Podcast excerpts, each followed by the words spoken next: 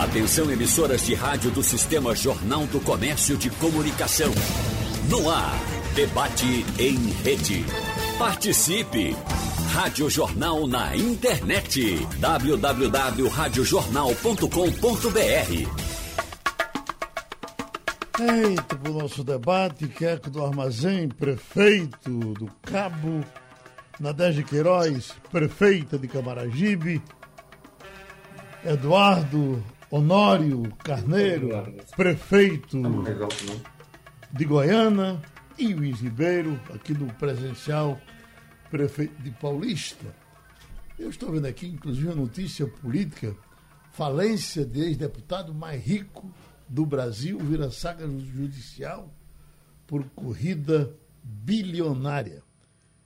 Olha aí, prefeito Ives. Para quem não é rico, é bom saber dessas histórias, porque eu uma vez estava ouvindo Silvio Santos, um sorteio lá do, daqueles milhões que ele sorteia com o povo, quando a mulher ganhou um milhão, ele disse, olha, fique sabendo que problema de rico é pior do que problema de pobre.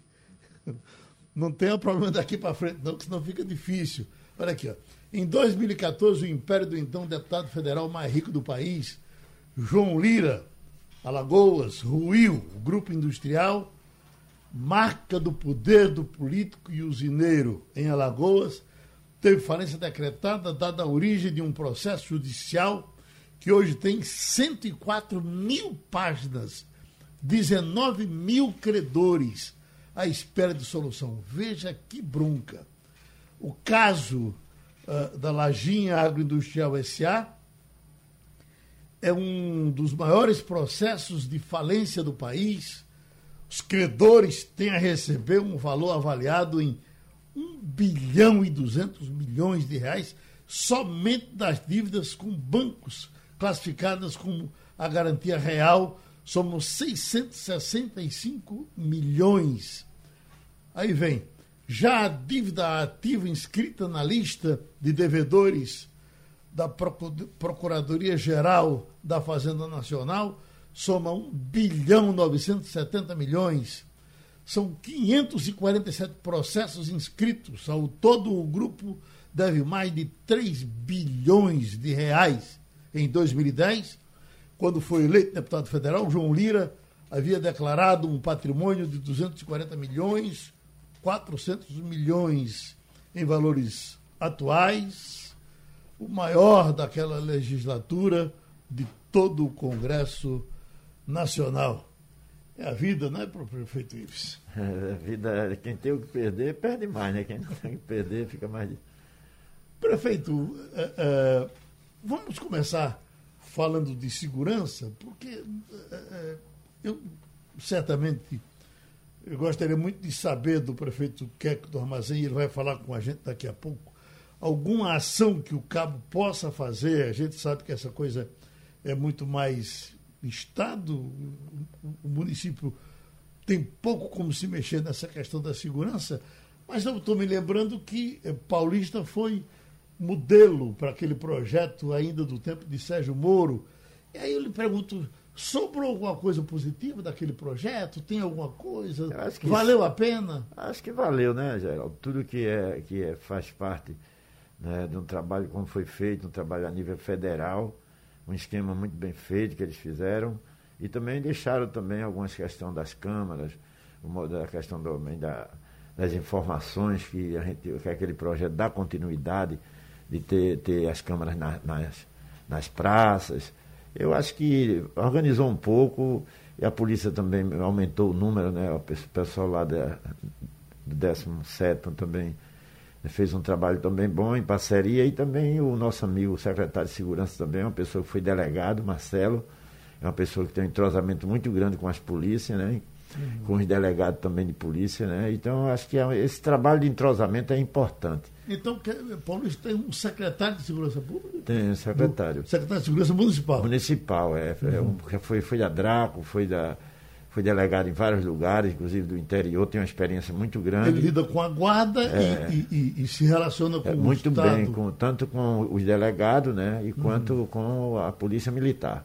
Então isso é fundamental, né, esse entrosamento entre a polícia civil militar e a guarda municipal. A área mais é, é, confusa nessa, nessa questão de segurança em Paulista? É ali pelo Tururu? Não, o Tururu já teve, né, Geraldo? Antes, né? Saiu da, da Saiu, saiu, saiu. Né? O Tururu, né, a gente tem Maranguape 2 que tem muita gente que vai daqui de, eh, de Recife, tem um entrosamento ali, né? Uhum. Mas o Tururu, Engenho também já foi muito maior, graças a Deus. Graças a Deus, Paulista é, tem um trabalho assim muito bom nesse, nessa questão de entrosamento com as polícias, também e a questões sociais também. Eu acho que isso também influi muito, né, Geraldo?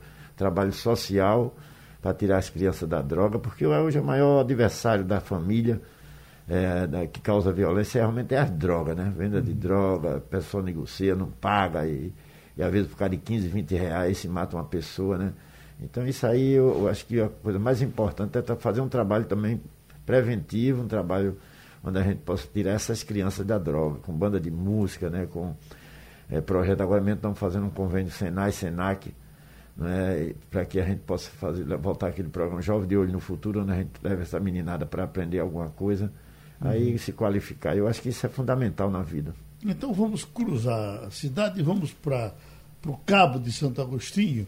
Prefeito Queco do Armazém, é, é, é, é corriqueiro a gente ter aqui nas informações policiais é, é, assassinatos no Cabo. Houve um tempo que Gino César, ainda vivo, chamava Cabo a cidade da morte e tal. O tempo passou e parece que a coisa agora voltou e está é, fixada. Não, não estamos encontrando solução para a questão da segurança no Cabo. O que é que o senhor nos diz? É, bom dia, Geraldo Freire, bom dia aos demais prefeitos, é, participantes dessa entrevista. O Cabo sempre teve índices de violências altíssimos. E é por isso que a gente está investindo pesado na questão da segurança pública. É, iremos chamar agora novos 117 guardas para um chamamento imediato de 50 desses 117 guardas municipais. Estamos investindo no vídeo monitoramento também na cidade, ampliando o vídeo monitoramento. Temos o maior carro, o maior caminhão de, observatório, de observação é, de Pernambuco. Né? Estamos aí investindo muito forte na questão da segurança pública. O nosso secretário tem bastante experiência, 25 anos de inteligência, de polícia civil, de polícia militar também tem feito um, um, belíssimo trabalho aqui e a gente espera diminuir os índices de violência aqui de nossa cidade, tão bem como, como os assassinatos. Em 2017, em 2019, é, quando tive a oportunidade de estar à frente da gestão, fizemos uma parceria importante com a Polícia Militar, o Serviço de Inteligência, a Guarda Municipal Armada, né, que é bem qualificada a nossa guarda aqui, e conseguimos diminuir esses índices. E agora estamos investindo é, é, pesado para que a gente possa tirar o cabo aí desse ranking, né, que é sempre liderado na questão é, de óbitos aqui em nossa cidade. Agora, prefeito, por mais que o prefeito se interesse, se não tiver um apoio maciço do Estado, é impossível resolver. O que é que o Estado diz com relação à situação do cabo? Olha, eu já tive a oportunidade de, de fazer reuniões com o secretário da SDS, do governo do Estado, e a gente tem buscado alternativas. Né? É claro que o município sozinho não consegue, até porque segurança pública é de responsabilidade do Estado. Mas o município também tem que ser corresponsável por tudo que acontece é, é, nas cidades. É, o Estado tem, na verdade, ampliado o, o número de, de policiais, tem feito rondas ostensivas aqui em nossa cidade. A Polícia Civil tem um trabalho de inteligência também é, bastante efetivo, né? e a gente não só combate a violência, a gente também tem que fazer é, o trabalho com a juventude, com as crianças. Eu sempre falo que a questão da segurança pública é, não é só combater, é a questão da prevenção também.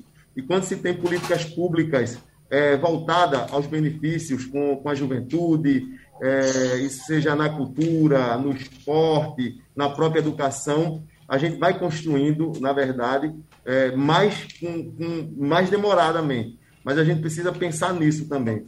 O Cabo, é, infelizmente, tem uma mazela social muito grande gerada pelo boom que teve em Suape. Né? Ocupações é, irregulares, construções é, desordenadas, é, uma população flutuante é, muito grande que foi instalada aqui em nossa cidade. Então, existem as mazelas sociais deixadas por por um desenvolvimento que tão rapidamente é, é, acabou aqui em nossa cidade. Então, a gente precisa tratar dessas mazelas com políticas públicas, né? e é isso que a gente tem feito aqui.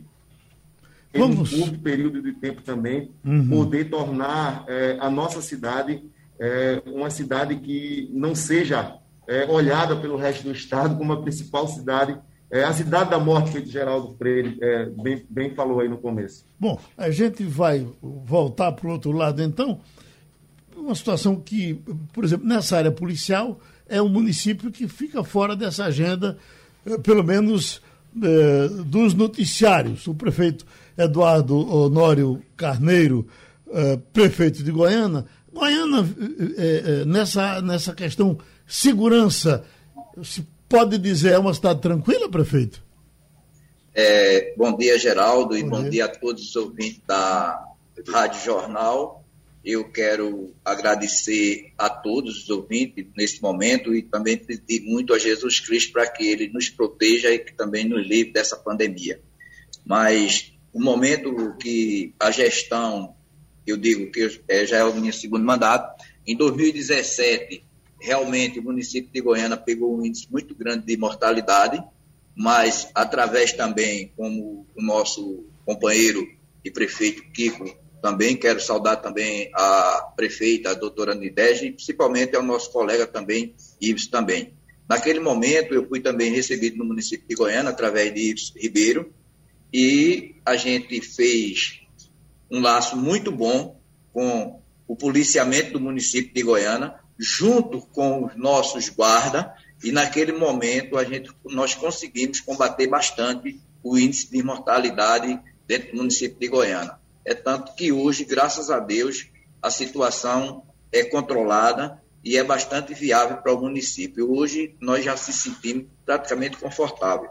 O que o nosso colega que ah, é, explicou, ele foi bem sensato e colocou as palavras bem sábias se o governo do estado não investir mais nessa área, então todos os municípios sofrem. Até mesmo porque já era tempo de já ter feito um outro concurso para chamar mais policial. Porque a maioria daqueles que já passaram no concurso e já foram colocados, mas muitos já se aposentaram.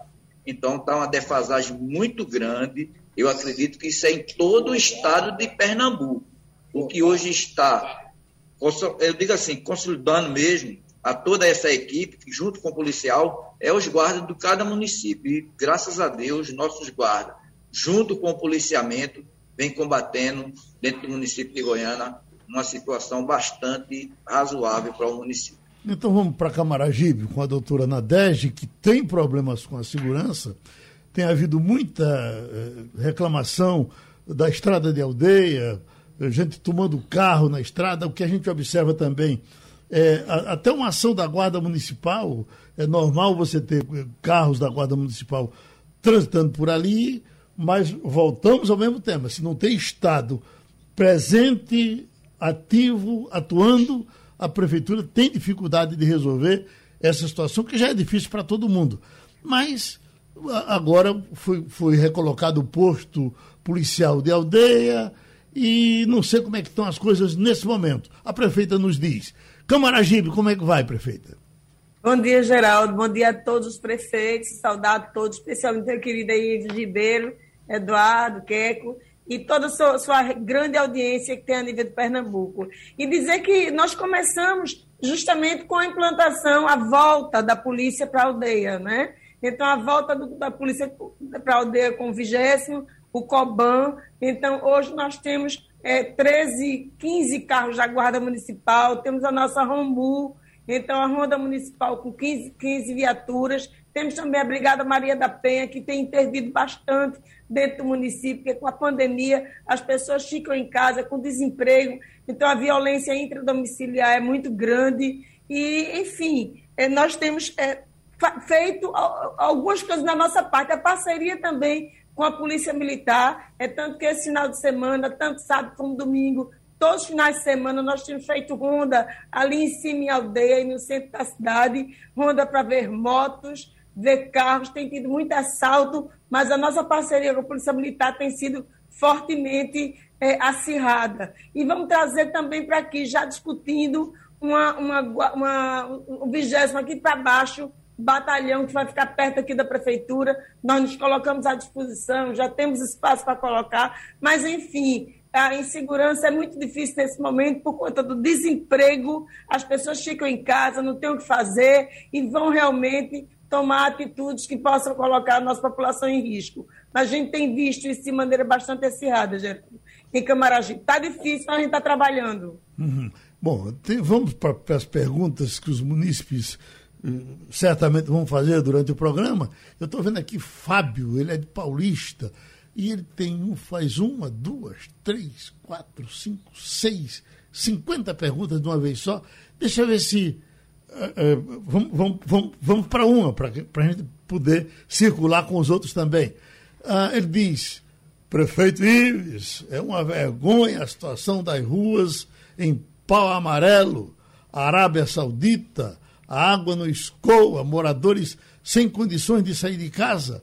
O que nos diz o prefeito com relação Verdade, a essa reclamação? Já calçamos muito, fizemos ali 60 quilômetros de canais, né, na área principalmente ali de Pau Amarelo, Janga. E, mas estamos aí calçando já na Conceição, Pau Amarelo também tem algumas ruas que está sendo calçada, e tenha certeza, Fábio, que nós vamos calçar. São mais de 100 ruas que vão ser pavimentadas e se Deus quiser, a gente está começando, já, já estamos em 25 ruas em vários bairros, mas não só Palmarelo, mas Conceição, Janga. Nós estamos fazendo aí a, a PE01, que está é, é, da ponte do Janga até a PE22, foi feito até é, vai dali no, na Beira-Mar. Beira-Mar a gente vai, são 12 milhões de reais que a gente está gastando ali. Vamos também fazer a Orla, Geraldo, também, já está em licitação. É, o importante é que a gente está com seis meses de governo e você sabe que o mundo é muito burocrático, o mundo público, e é quem atrapalha a gente. Uhum. A gente já tem o recurso, já está em pleno. Agora tem que esperar justamente a licitação, tapa-buraco também está terminando a licitação para que tem muito buraco na, na, cidade, para que a gente também faça uma grande revisão, como fizemos da outra vez, Paulista de Cara Nova. Aquela duplicação do Janga continua, prefeito? Continua, é aquela. Ainda tem muita coisa para é fazer. É aquela, tem, a gente tem até Beira-Mar, né? Estamos uhum. fazendo agora da Beira-Mar até o Forte e vamos fazer do Forte até a PE22. Inclusive com ciclovia, vai ser muito iluminação, vai ficar muito bom, vai ficar toda praticamente a PE01 vai ficar toda pronta até, até o final do ano, se Deus quiser. Prefeito Eduardo Honório, aquela entrada de Goiânia na região metropolitana, e daqui a pouco o pessoal disse que não, não fica mais, vai, vai retirar. Em que ficou a situação? O Goiânia é região metropolitana ou não é?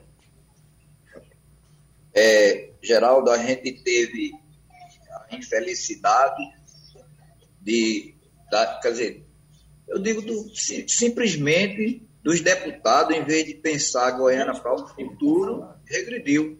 Uhum. Porque deixou, começou, vai, não vem, terminou deixando a gente na Mata Norte como era. Em relação à entrada da cidade, existe realmente no DENIT, e junto com o DR, a entrada da cidade. Mas eu quero fazer essa pergunta e vou jogar no ar para que o governo do Estado, junto com o governo federal, e a minha população, e principalmente toda a audiência sua, que é uma audiência de primeiro mundo, de pessoas que, que lhe escutam, que você é a pessoa que realmente tem caráter, uma personalidade, quando você divulga as coisas, porque realmente você sabe o que é que está divulgando, que ele se pronuncie e dê de volta a dignidade da entrada de Goiânia, porque no projeto do DENIT e o projeto do DR está pronta a cidade, a entrada da cidade. Mas quando fizeram, deram uma tapa, meu amigo. E aí, vou jogar no ar para que eles se, se pronuncie, diga por qual motivo eles não fizeram a entrada do município de Goiânia quando fizeram a pista que realmente passou na entrada da cidade. Agora, prefeito Ives, essa história de ser região metropolitana, o senhor que é um prefeito metropolitano há tanto tempo, uh, o município leva alguma vantagem nisso ou é só para aparecer no aí, jornal? Isso aí é aquela questão, né, Geraldo? É porque é um trabalho tão integrado que existe entre os municípios ah, os problemas de transporte, problema de água, problema de energia, problema é, é, é, urbano mesmo, é muito parecido, né? Então acho que foi criado isso, os, os técnicos criaram as regiões metropolitanas, justamente para facilitar essa integração. Só que você sabe que naquela época existia o, o, conselho metropolitano dos prefeitos, né? era muito bom, tinha aquele Vivo Morro, projeto uhum. muito bom, tinha um projeto na área de segurança mesmo. Então naquele tempo tinha uma integração, hoje não tem. O governo do estado abandonou, não está mais cuidando como cuidava antes, né? como a gente via os prefeitos, a gente se reunia, tinha algumas experiências no Cabo, algumas experiências em Camaragibe, e um prefeito ajudava o outro, quer dizer, as prefeituras se uniam. Hoje está muito solto, está entendendo? Praticamente só tem o um nome, mas como era antigamente, não tem mais não. Prefeita Nadege, com relação à vacinação, é, o pessoal me procurou desde cedo aqui para dizer: reclame da doutora Nadege. A vacina está demorando a sair dos, me parece que 60 anos, 50 anos. O que é que está havendo com a sua vacina? Que a vacina, a, a outra vacina, é, andou tão fácil, e no começo, inclusive, Camaragibe deu uma grande velocidade e agora me parece que deu uma interrompida. O que é que está havendo? Geraldo, e a todos que estão ouvindo, é que é, a gente está tendo muita responsabilidade com relação à segunda dose. Por exemplo, eu tenho hoje aproximadamente 8 mil vacinas guardadas, porque eu tenho que garantir a segunda dose para quem tomou a primeira. Por uhum. exemplo, se eu abrir hoje para 40 anos, eu tenho 25 mil pessoas de 40 a 49. Eu não tenho 25 mil vacinas. Então, eu não, tô, eu não posso ser irresponsável. Não não dizendo quem faça. As pessoas estão com. É, é ir para a ponta do lápis, é conta de papel, de, de padaria. Se eu tenho 25 mil pessoas de 40 a 49 e eu não tenho vacina para esse povo, como é que eu vou abrir? Eu tenho que garantir os meus 18 mil pessoas de 50. Eu tenho 18 mil pessoas de 50 anos que já tomaram a primeira dose. Eu tenho que guardar essas doses. Eu não posso simplesmente ir atrás do governo federal e dizer assim, aplica, aplica que depois a gente manda. Então, eu não vou fazer isso. É muita responsabilidade quem tomou a primeira, mas a gente não garantia a segunda. Agora, a gente, hoje a gente faz conta todo dia. Sexta-feira mesmo recebemos 5.800 doses. Mas são doses de quem tomou há três meses atrás. E eu não vou mexer nessas doses. Então, eu tenho que ter muita responsabilidade e só baixar a idade. Imagina, se eu boto no site, a partir de amanhã, 40 é, anos, 25 mil pessoas vêm tomar, eu não tenho essa vacina.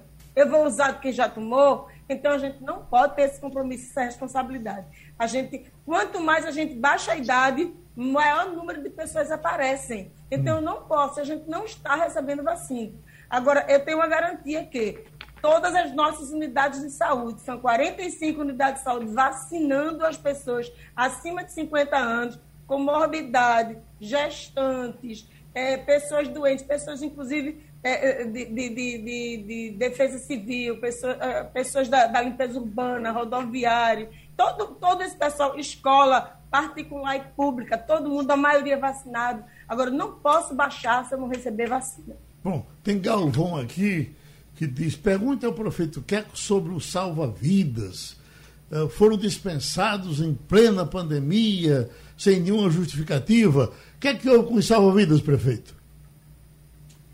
É, os guarda-vidas, na verdade, não foi nessa gestão geral que eles foram é, dispensados. Né? Foi é, em 2020 que o contrato dos guarda-vidas é, foi, foi cancelado, o Ministério Público determinou é, o cancelamento de alguns é, contratos do, dos guarda-vidas aqui, né? A gente já tem hoje é, para abrir aí um novo concurso ou uma seleção simplificada para que a gente possa ampliar é, o quantitativo de guardas-vidas aqui em nossa cidade, tendo em vista que o Cabo também é uma cidade é, bastante visitada, um ponto turístico é, muito visitado e a gente precisa é, ampliar. Né? Não, então, não foi na nossa gestão que os guardas-vidas perderam, alguns guardas-vidas perderam os seus contratos, mas a gente já está viabilizando a volta de alguns. Bom, o, estamos hoje com quatro prefeitos participando aqui do nosso debate. Agora, o que dizem, prefeito Ives, aqui perto de mim, é que o, o, o prefeito que tem dinheiro mesmo é o prefeito Eduardo Honório. Tem gente que diz, olha, é, é, é, Goiânia tem tanto dinheiro que o prefeito tem dificuldade de gastar por conta do sucesso que é uh, uh, esse investimento fabuloso que é a Fiat em Goiânia. É assim mesmo, prefeito? É, Geraldo, realmente eu quero parabenizar ao meu amigo Ives Ribeiro e a todos os prefeitos. Mas eu acostumo dizer, eu vi de uma educação e eu tive um gestor que chama Oswaldo Rabelo Filho, chama Oswaldinho, que ele, eu digo da seguinte maneira, ele é professor dos prefeitos e ele me educou da seguinte maneira, seja rígido, mas também valorize o dinheiro azul e branco. Não estou dizendo que os demais prefeitos não fazem isso, mas cada centavo é como a minha amiga Nadege falou, é cada centavo é conta de padaria. É sorrido e chato Sim. Mas também eu não me sinto prefeito do município de Goiânia. Eu me sinto gerente dele, administrador dele, fiscalizando ele item por item. É por isso que sobra dinheiro, porque o fiscal sou eu. Eu não sou prefeito, mas sou fiscal desse município. E me conhece muito bem, e sabe que é assim. E eu gerencio mesmo, faço questão de todas as obras estar lá presente, fiscalizando, licitação todo presente, tudo direitinho. Por quê? Porque o dinheiro é azul e branco. Então, graças a Deus, através com meus amigos prefeitos também, aprendi muito com eles. E hoje eu quero parabenizar ao município de Goiânia e principalmente a todos os funcionários do município de Goiânia e os demais pelo apoio, pelo carinho que eles me deram e me dão, mas também pela rigidez e pela administração do dinheiro público. Porque se você não souber administrar o dinheiro público, amigo, é confusão. E eu quero terminar o meu mandato, mas de cabeça erguida e poder chegar na minha cama e colocar meu travesseiro e roncar. É isso que o seu amigo pede. Então, o prefeito o Ives... não tem dinheiro, não. Tem a fiscalização, agora tem uma boa administração também. Prefeito Ives, a temporada do, do receber IPTU já passou? O Paulista se saiu bem na cobrança do IPTU? Foi bem, Geraldo. Inclusive, a gente ampliou até agosto. Quero aproveitar e dar um abraço aí ao meu amigo Eduardo, que recebeu a gente bem naquele trabalho naquele fórum de debate e defesa, e graças a Deus ele fez um trabalho muito bom. Parabéns, Eduardo, aí, minha amiga Nadege e que também. E dizer, é, é, graças a Deus, a população está pagando. A gente também fez, fez um. Porque houve um aumento muito grande no governo passado, Geraldo. Você tem uma ideia, eu tenho um galpão que eu pagava mil e poucos reais, estou pagando três mil. Eu, uhum. O aluguel é para pagar o IPTU. Mas a gente tirou todo o juro e correção monetária, a gente fez implantou um trabalho, aí levamos até agosto e dando desconto de 30% de IPTU, o pessoal está pagando, graças a Deus. Uhum. O prefeito Nadege, Camaragibe, qual é o seu uh, uh, bairro mais difícil de administrar? A senhora tem desde o Rachão lá de aldeia, mas a senhora tem o Carmelo já aqui mais perto da senhora na prefeitura. Enfim, é, é, como é administrar Camaragibe? qual é o, o, o, pedaço que mais lhe aperreia? A preocupação nossa é, são aquelas áreas que são descobertas, que são chamadas invasões. Uhum. Por exemplo, é, comunidades que ele não tem estrutura, não tem água, não tem luz, a gente não tem como garantir, fazer a garantia médica.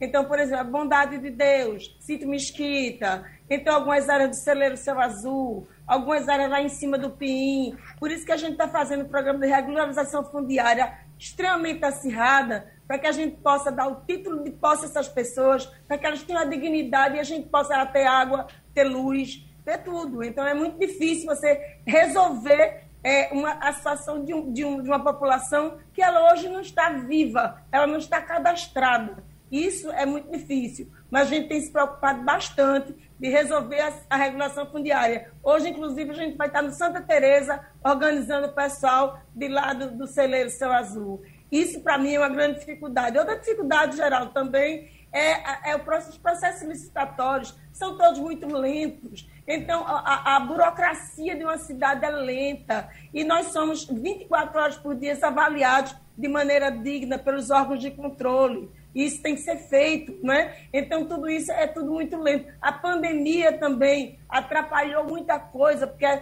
home office, home office, home office. Então, tudo isso atrapalha bastante. Mas eu digo uma coisa, é, Camaragibe também tem uma dificuldade enorme, que é uma cidade de 80% de área de morro. Quando chove, a gente não dorme. Então, tem uma série de situações. Mas a gente tem uma equipe boa, uma equipe que tem trabalhado, e é uma equipe que a gente está tá tentando é fazer o que? A educação do povo com relação ao lixo. Então, isso é angustiante, mas a gente vai. É um, é um processo lento, a gente está orientando as pessoas já tirar seu lixo da porta de casa, uma campanha de entulhos que a gente está fazendo. Então, uma série de situações que tenho certeza, como não é característica só minha, são de todos os colegas prefeitos que estão aí. E junto a isso, com o desemprego, com a pandemia, com tudo, a gente tem Deus e a boa vontade da nossa equipe, que é fundamental. O prefeito, a gente sente realmente a, a presença da, da prefeitura, por exemplo, lá na, na casa de aldeia, onde eu, eu frequento mais assiduamente. Agora a aldeia está com um problema de engarrafamento, certamente já disseram isso, ali na estrada de aldeia, a partir do quilômetro 9, é, do quilômetro 9 até chegar naqueles 3 quilômetros, até porque aquela área ficou muito movimentada, né, com muito supermercado, com o Matutão, com o Bom Demais, com o Vila Aldeia, com todas aquelas coisas. Então, aquele pedaço ali, normalmente nos sábados, os carros param. E, e não é nada, é, é realmente carro demais, gente demais naquele pedaço. A senhora já pensou em fazer uma, uma paralela à estrada de aldeia, lá pelo outro lado, pelo lado de trás ali da, da uh, dos supermercados? naquela parte de trás, será que não resolveria o seu problema de engarrafamento naquele trecho? É, nós temos uma, uma, um, um, projeto de mobilidade grande. Inclusive, a gente já está começando a fazer, por exemplo, desde a subida de aldeia, aquela rotatória que fica em frente ao parque, a gente vai tirar aquela rotatória para que as pessoas possam subir livremente para a aldeia e desviar o trânsito de aldeia descendo. E uma possibilidade é ali por trás do armazém de Matuto, não é? o antigo armazém de Matuto, ali do, do Vila Aldeia, tem aquela área, aquela área que você possa minimizar e fazer alguns arcos circulatórios. Então, nossa equipe tem trabalhado isso e a gente, a gente percebe. Mas é que a aldeia é muito bom, né, Geraldo? É a nossa praia verde. Hum. Então, o povo vai tudo para a aldeia, respirar aquele ar maravilhoso e a praia que a gente tem é essa. Então, o mundo inteiro vem para a aldeia. Mas a gente tem se preocupado, principalmente no final de semana. Bom, tem aqui eh, Jair dizendo, pergunta ao prefeito de Goiânia quais os projetos que ele tem para praia de Ponta de Pedra. É, Geraldo, Praia de Ponta de Pedra é um cartão postal, eu digo assim, do mundo inteiro, porque por onde eu ando, Ponta de Pedra, para mim, e para quem visita Ponta de Pedra, é uma beleza. E a gente vai realmente dar uma, dar uma diferença naquela orla que precisa. A Orla de Ponta de Pedra fazer revitalizar ela todinha para deixar a, um cartão postal, para que as pessoas possam realmente vir para a Ponta de Pedra, mas sair super satisfeita. Esse momento que a gente estamos passando, como eu, a Nadege acabou de dizer, está é sendo um momento bastante assim, crucificante para todos os prefeitos e principalmente quando se refere à licitação, aí é que dá uma dor de cabeça, porque o Ministério Público ele, no momento, só quer que os prefeitos invistam simplesmente na área do Covid e não na área de construção, como suponhamos, investir na orla, investir em um outro prédio para que a gente possa qualificar. Mas nós já estamos com o projeto já pronto. Quando você visitar a Ponta de Pedra, eu tenho fé em Deus de você, quando visitar, já sair super satisfeito. O prefeito uh, Ives, e a sua, a sua Ponta de Pedra, que é Maria Farinha, que virou já uma, uma, uma coisa nobre, uma praia de rico. Uh, tem alguma coisa mais a, a fazer por Maria Farinha? Geral, tem um projeto agora do Votorantim, é, que vai, é um projeto muito grande, inclusive já está com tudo regularizado, eles pensam, pensam começar é, em dezembro, né, um projeto que vai dar, é uma nova paulista, são 42 mil pessoas que vai morar lá com uhum. centro de convenções, é, são ah, projeto A, B e C, é, de prédios, de casa. Então, vai ser um projeto muito bom e com, também com essa a, a duplicação da 01 vai melhorar muito Maria Farinha, né? Uhum. Eu acho que com esse projeto do Votorantim vai dar, Maurinho, vai, Maria Farinha vai dar um pão bem, bem grande, vai dar um pipoco bem grande no crescimento. Paulista hoje é a cidade que mais vende imóvel no estado de Pernambuco. 40% dos imóveis hoje é vendido na cidade do Paulista. Uhum. É, e tem também assim, um crescimento muito grande também nessa questão do ISS. Por isso que Paulista hoje tem um ISS organizado, porque de 2005 para cá, Paulista deu um crescimento muito grande em construção de equipamentos, né? Estamos agora também implantando a maternidade, a UPA 24 horas nas áreas das praias, porque isso é fundamental, e uma praça também grande, o centro de crianças especiais, né? e com a revitalização da orla. E vamos fazer também, Geraldo, como tem em Fortaleza, o mercado do pescado. Uhum. Isso também vai ser muito importante para dar um, um, um, engrandecimento aqui naquela área. Uhum. Prefeito, quer que as suas praias, as praias do Cabo, que é que o senhor está fazendo por elas? O que é que elas precisam que faça? É, Geraldo, é, o Cabo é uma cidade é, com potencial turístico muito elevado, mas também um desafio muito grande de reestruturar né, é, o turismo e fazer com que o turismo de nossa cidade possa ser a maior empresa geradora de oportunidades aqui é, em nossa cidade. É, tendo em vista que a, a praia mais visitada hoje, é, que é Gaibu, que é um, um dos nossos cartões postais, é, passou por um processo aí de, de esquecimento ao longo desses 16 anos e a gente precisa de um projeto de infraestrutura muito grande. A gente já tem 135 ruas projetadas, a gente tem a requalificação da principal avenida de Gaibu, que é a Lara Cavalcante, né, é, a reforma da Praça das Artes, bem como o, a revitalização de um quilômetro e meio é, de nossa orla aqui em Gaibu. E demais projetos que temos aqui também para Itapuama, para Praia de Suape. Né? Então, a gente tem é, esses projetos, é, alguns já licitados, prontos para começarem a, a execução, e a gente tem pensado a transformação é, é, que vamos fazer aqui no nosso litoral para que o cabo possa é, fazer valer né, as belezas naturais com, com 23 quilômetros é, de praia, bastante visitada, mas que precisa de uma infraestrutura, de segurança, não é? de, de dos demais, de, das demais coisas que a gente precisa é, oferecer para que o, o, turista possa, possa vir, depois possa voltar, possa indicar é, a nossa cidade que é, que é muito bela. Né? A gente tem aqui lugares é, maravilhosos, mas temos um desafio muito grande né, de dar uma, uma nova infraestrutura para o nosso litoral, que carece muito é, desse, desse olhar mais carinhoso. Perguntas que estão chegando, Elton de Camaragibe, prefeita, uh, fiz o meu cadastro para ser isento de IPTU em 2017, desde essa data estava isenta renovei a isenção em 2020. Agora chegou minha cobrança de IPTU 2021. Sou baixa renda, recebo Bolsa Família, tenho dois filhos desempregados. Queria saber o que é que aconteceu para que eu pague IPTU. Eu não quero pagar. Veja só, companheiro, é, não vi teu nome direito, mas esse é um caso bastante específico. Seria importante você procurar aqui no próprio setor de tributos para discutir especificamente seu caso. Né? Uhum. E aproveitando, Geraldo, IPTU, lembrando que a gente tem um site, o site da prefeitura, a gente está agendando também as pessoas para pagarem IPTU, para que às vezes não venha, não acumulem tanto da prefeitura.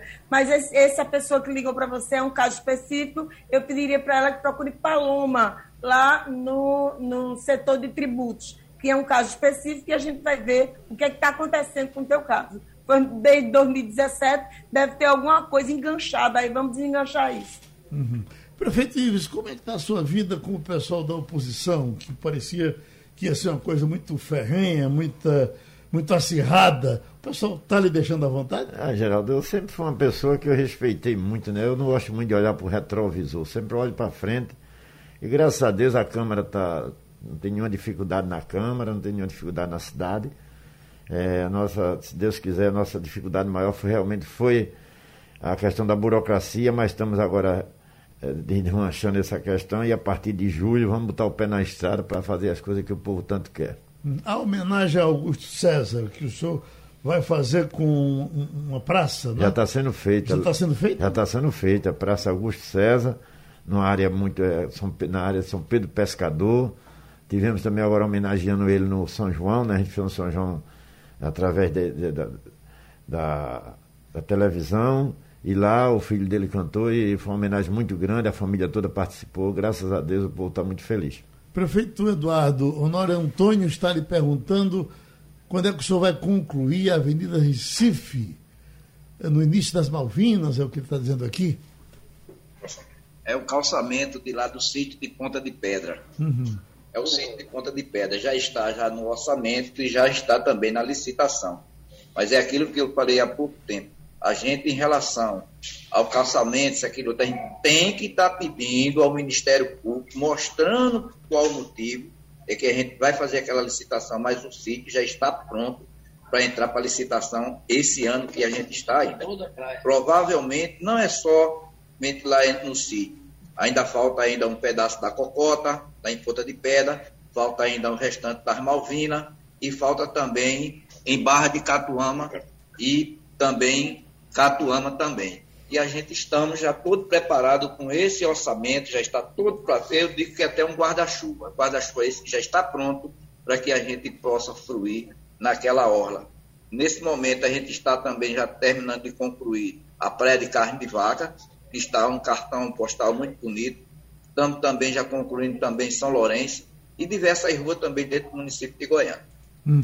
Prefeito, tem Shirley aqui, que é de Paulista, e ela está pedindo que o senhor dê uma, um aperto no pessoal dos atendimentos do é, é, CRAS e CREAS, é isso? É, é CRAS e CREAS. A gente teve uma reunião, Zileide, é, realmente é, é, a situação é também por causa da, da, da coronavírus, é né? muito difícil as pessoas, mas tenham certeza que a gente, inclusive, está fazendo treinamento, Geraldo. Uhum. Não só com, com eles também, mas com também toda a área de atendimento, esporte e saúde, fazendo treinamento com o pessoal para um atendimento mais humano melhor. Pode ficar tranquila, companheira. Aqui, a, a minha Chileide, ela volta a, a, lhe pedir isso. E com relação ao Jardim Paulista, ao Nobre, tem alguma coisa sendo feita lá? Tem, o Nobre a gente o, o, o, o fez ontem, entregamos ontem lá no Nobre né, o, CAPS, né, o, Centro de, de, de para criança e adulto, onde a gente vai recuperar pessoas que teve o coronavírus, Geraldo. E também vamos estar na licitação a recuperação do Clube Municipal do Nobre, que é um ponto importantíssimo para a Paulista. E se Deus quiser, nós vamos recuperar o Clube Municipal. E também estamos fazendo pavimentação, tanto em Jardim Paulista como no Nobre, uhum. de ruas. Prefeito Queco do Armazém, o tempinho está tá correndo, vamos trazer mais o cabo. O que é que tem de importante para o senhor dizer que o senhor queria dizer do cabo e não deixamos o senhor dizer até agora? É o ponto da vacinação, não é, Geraldo? Sim. É, hoje, é o, o, o, o assunto né, de, de, Pernambuco, essa questão da Covid, desse desafio enorme que é administrar perante é, uma durante uma pandemia que traz tantas mazelas sociais, que impacta tanto a economia. O, o Cabo foi o primeiro município a chegar na idade dos 40 anos ou mais. A gente já tem 84, quase 85 mil é, pessoas vacinadas. Isso é fruto da responsabilidade, do comprometimento é, que a gente teve aqui na questão é, da vacinação. Eu acompanhei a fala da companheira Nadege. É muito angustiante você é, ter essa responsabilidade, né? E muito importante de você vacinar a primeira dose e garantir a segunda dose, né? tendo em vista que você recebe um quantitativo de vacinas tão pequeno. Mas aqui a gente fez uma, um planejamento, é, nos programamos e aí conseguimos baixar a idade, o primeiro município que baixa até, até 40 anos ou mais, né? e com isso a gente é, vai relativamente é, diminuir os óbitos, já que a margem maior de óbitos é de 40 há 60 anos e seguimos também a risca todos os grupos prioritários. Então, o ponto da vacinação aqui em nosso município, temos um centro, é, um dos maiores aí da, da região metropolitana, temos um centro de testagem, estamos inaugurando outro é, no distrito de Ponto dos Carvalhos. Então, o foco maior nosso aqui né, é feito o nosso amigo Eduardo Honório falou, é a questão da vacinação, é a questão da, da prevenção, é a questão maior, é salvar vidas. É claro, a população espera grandes obras que irão acontecer, já estão acontecendo aqui em nosso município, mas o fator principal, é, eu acho que de todos os municípios e de todos os prefeitos, é salvar vidas nesse momento tão difícil que a humanidade passa. Bom, Leandro está cobrando do prefeito Ives uh, uma ação na Estrada do Frio. Diz que a estrada está tomada uh, por poceiros do lado do, do, da, da, mata, no sentido BR. É, uma invasão que houve no governo passado e que a gente está tendo dificuldade, Geraldo, porque é uma área privada, não é município, do município, mas a gente está lutando aí junto com o pessoal do sistema de controle para a gente diminuir esse fluxo aí, que realmente é muito ruim para a Paulista. Hum. No, na situação da vacinação, o senhor teve alguns problemas no começo da Tive vacinação. dificuldade, isso que na em ordem já? Isso que na falou, né, Geraldo? Foi o número, o ministro mandou vacinar todo mundo vacinar e o que aconteceu? Faltou em 128 municípios de Pernambuco a segunda dose. Então a gente sofreu muito os prefeitos. Então essa, essa vanguarda que os prefeitos estão fazendo, nós também estamos fazendo agora. Ter cuidado para a gente não fazer o que o, o ministro mandou, vacinar todo mundo e depois 128 municípios ficou descoberto, inclusive Paulista. Quem sofre é a gente, o prefeito. Uhum. Então, o nosso agradecimento ao prefeito Ives, ao prefeito Eduardo, à prefeita Nadege, ao prefeito Queco. Obrigado, amigos. Sugestão ou comentário sobre o programa que você acaba de ouvir, envie para o e-mail ouvinte@radiojornal.com.br ou para o endereço Rua do Lima 250, Santo Amaro, Recife, Pernambuco.